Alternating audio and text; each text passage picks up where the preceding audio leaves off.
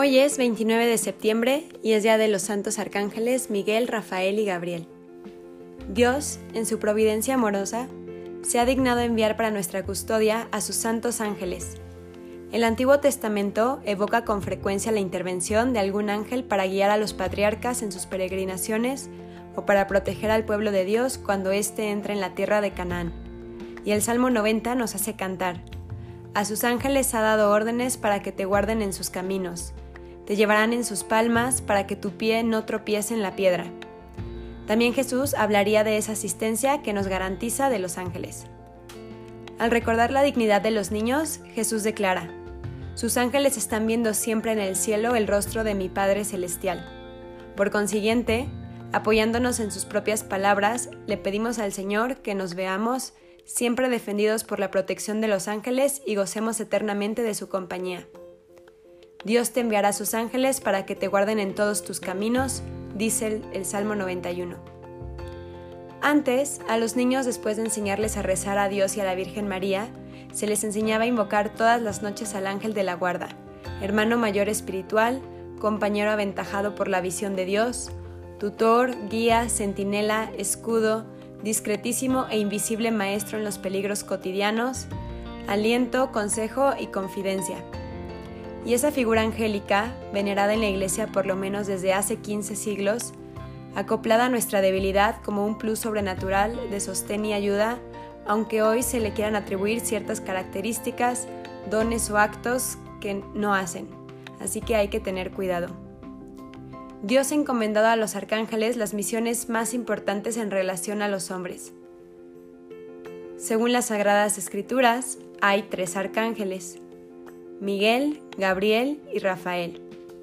Sobre San Miguel Arcángel, la fiesta a la que nos referimos hoy se ha celebrado con gran solemnidad a fines de septiembre, desde el siglo VI por lo menos. El martiriólogo romano afirma que la festividad se celebra la dedicación de una basílica en honor de San Miguel a unos 10 kilómetros al norte de Roma.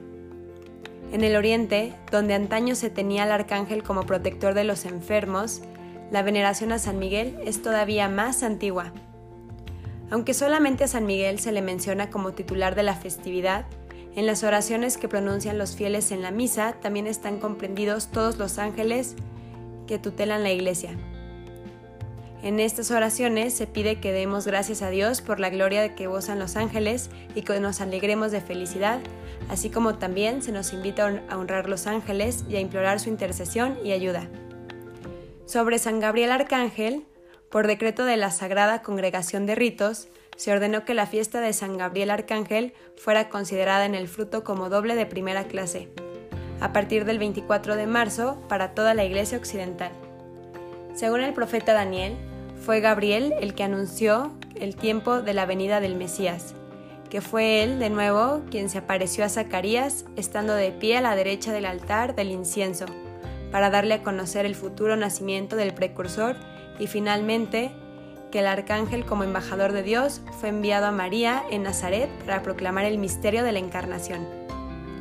Sobre San Rafael Arcángel, en el libro de Tobías se cuenta que Dios envió a San Rafael a ayudar al anciano Tobías, quien estaba ciego y se hallaba en una gran aflicción, y a Sara, la hija de Raquel, cuyos siete maridos habían muerto la noche del día de bodas. San Rafael tomó la forma humana y se hizo llamar Azarías. Este acompañó a Tobías en su viaje, le ayudó en sus dificultades y le explicó cómo podía casarse con Sara sin peligro alguno. En el libro de Tobías, el mismo arcángel se describe como uno de los siete que están en la presencia del Señor. Quiero terminar este episodio con la oración a San Miguel Arcángel hecha por el Papa León XIII. San Miguel Arcángel, defiéndenos en la lucha. Sé nuestro amparo contra la perversidad y acechanzas del demonio. Que Dios manifieste sobre él su poder es nuestra humilde súplica. Y tú, oh príncipe de la milicia celestial, con el poder que Dios te ha conferido, arroja al infierno a Satanás y a los demás espíritus malignos que vagan por el mundo para la perdición de las almas. Amén.